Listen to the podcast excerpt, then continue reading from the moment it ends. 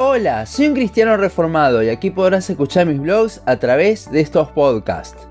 Continuamos con nuestro estudio sobre la primera epístola del apóstol Juan. Como anticipamos en el capítulo anterior, hoy hablaremos sobre cómo una marca distintiva de un verdadero cristiano es que ama a sus hermanos. Primera de Juan 3:10 al 18 dice: en esto se manifiestan los hijos de Dios y los hijos del diablo. Todo aquel que no hace justicia y que no ama a su hermano no es de Dios. Porque este es el mensaje que habéis oído desde el principio, que nos amemos unos a otros, no como Caín, que era del maligno y mató a su hermano. ¿Y por qué causa le mató? Porque sus obras eran malas y las de su hermano justas. Hermanos míos, no os extrañéis si el mundo os aborrece. Nosotros sabemos que hemos pasado de muerte a vida en que amamos a los hermanos. El que no ama a su hermano permanece en muerte. Todo aquel que aborrece a su hermano es homicida, y sabéis que ningún homicida tiene vida eterna permanente en él.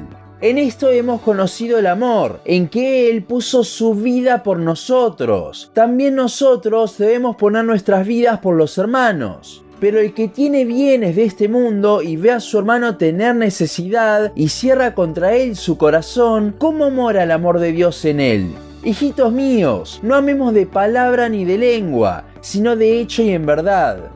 En el capítulo anterior vimos cómo un verdadero cristiano refleja el amor que le tiene a Cristo en una lucha constante con el pecado. Como vimos, el versículo 10 actúa como puente entre el tema anterior y lo que veremos hoy. Recordando un poco, Juan al principio del capítulo 3 habla de un blanco y negro, sin grises, bien marcado. O eres hijo de Dios y en consecuencia luchas con tu pecado, o eres hijo del diablo y pecar no te importa. A esto es a lo que se refiere con todo aquel que no hace justicia, pero luego agrega y que no ama a su hermano. Sobre esto también hablamos en el capítulo anterior. Juan aquí está referenciando a los dos mandamientos principales que dio Cristo, amar al Señor por sobre todo y al prójimo como a uno mismo. El amor hacia Dios, como vimos en el pasaje anterior, se ve reflejado en nuestra lucha con el pecado, ya que sería contradictorio decir que amamos a Dios, pero hacemos sin ningún problema aquello que nos separa de Él, el pecado. Y ninguno puede servir a dos señores. Mateo 6:24.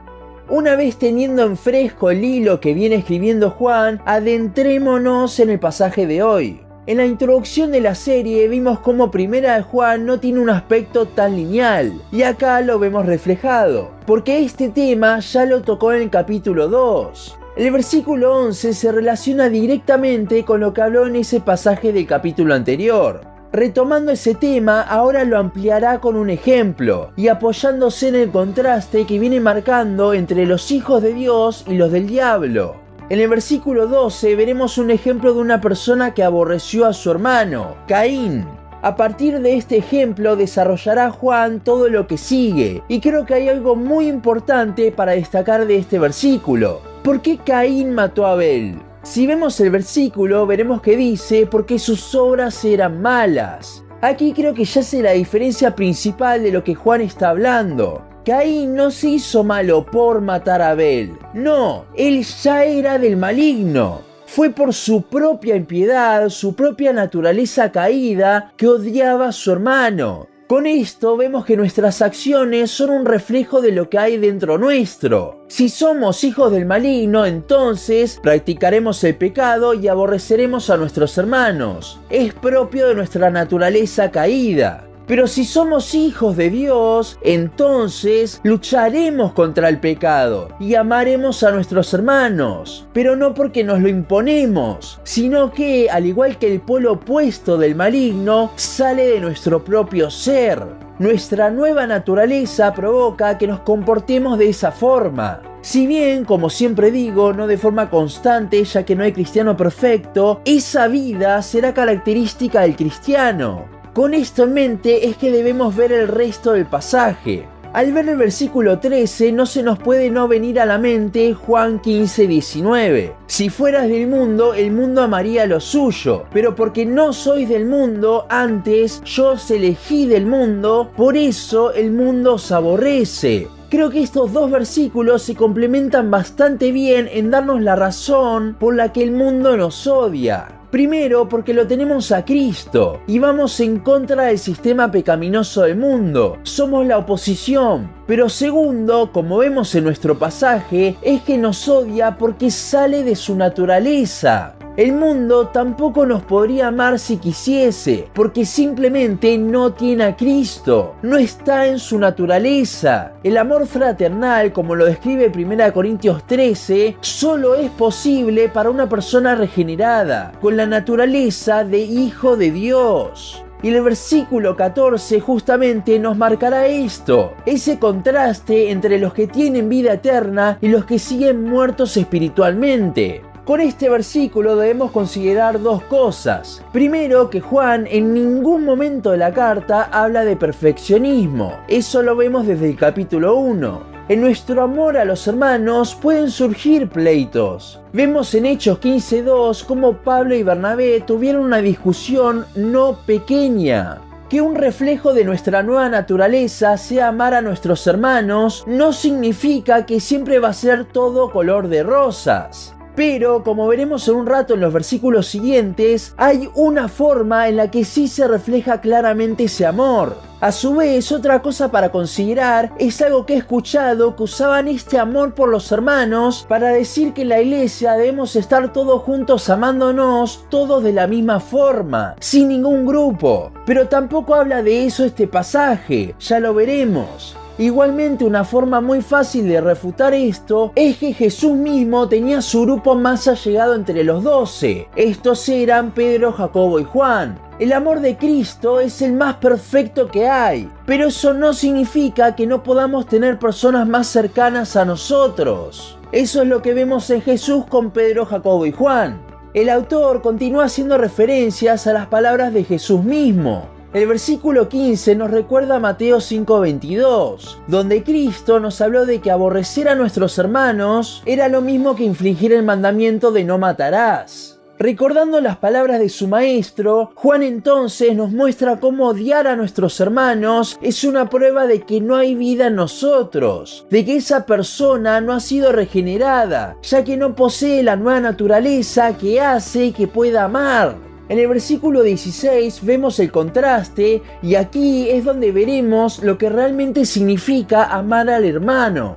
Antes, Juan puso al ejemplo de Caín para mostrarnos cómo la naturaleza caída no puede cumplir con el segundo mandamiento. Ahora aparece el mejor ejemplo para mostrarnos cómo un corazón regenerado ama a sus hermanos. Cristo. Y no, Cristo no tuvo un corazón regenerado. Él siempre fue Dios. Pero dentro de la nueva naturaleza que nos es dada, tenemos el Espíritu de Cristo mismo en nosotros. Por lo que con nuestras imperfecciones mismas podemos tener el sentir que Cristo tuvo. ¿Cuál fue este sentir? Dar su vida por nosotros. El verdadero amor no es llevarse bien con las personas. Eso hasta lo pueden hacer las personas del mundo. El verdadero amor se refleja en negarnos a nosotros mismos, tal como lo vemos en Filipenses 2 que Cristo lo hizo. Cuando nos negamos a nosotros mismos es que ponemos los intereses de nuestros hermanos por encima de los nuestros. Y es a eso que nos llama Dios, a una vida de negación constante. Dios se negó a sí mismo para que ahora nosotros podamos ser capaces, por su regeneración, hacer lo mismo.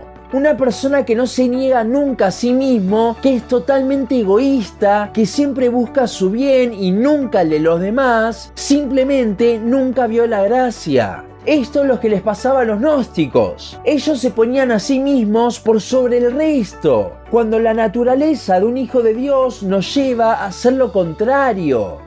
El versículo 17 nos dará un ejemplo práctico que por la forma en la que está escrita se ve que es justamente lo que hacían los falsos maestros. El ejemplo de cerrar su corazón nos habla de que esa persona veía una y otra vez a su hermano en sufrimiento, pero ni le importaba. De hecho, en el original la palabra ve habla de mucho más que una mirada que va de paso. Es algo que se repite. Matthew Henry nos dice sobre cómo esa persona que se cierra habla de que esos bienes era lo que tenía en su corazón. Por eso no se podía negar a sí mismo, porque no tiene a Cristo en su corazón, sino que en este caso tiene a las riquezas. La pregunta del final del versículo parece bastante fuerte. Juan se refiere aquí de forma literal a lo que habla. Una paráfrasis podría ser esta. ¿Cómo puede morar el amor de Cristo en un lugar como este, totalmente inhabitable? Simplemente no son compatibles una cosa con la otra.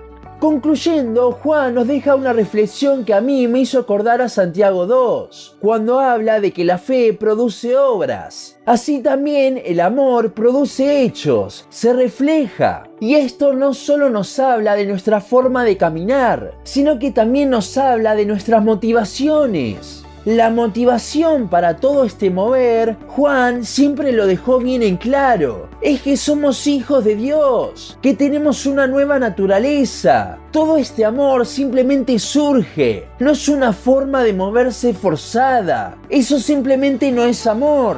Debemos vivir de hecho y de verdad, reflejando a Cristo. Pero ese hecho y esa verdad surgen del amor.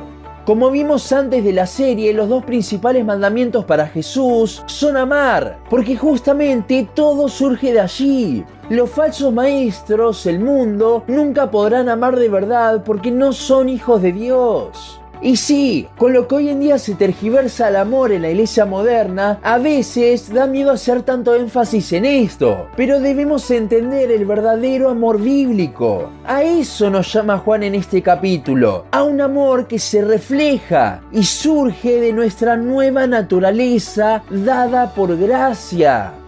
Hasta aquí nuestro podcast de hoy. Seguinos en Facebook, Instagram, YouTube y Spotify. En todas nos encontrás como un cristiano reformado. También seguinos en uncristianoreformado.blogspot.com para leer el resto de nuestros blogs. Nos vemos en la siguiente ocasión.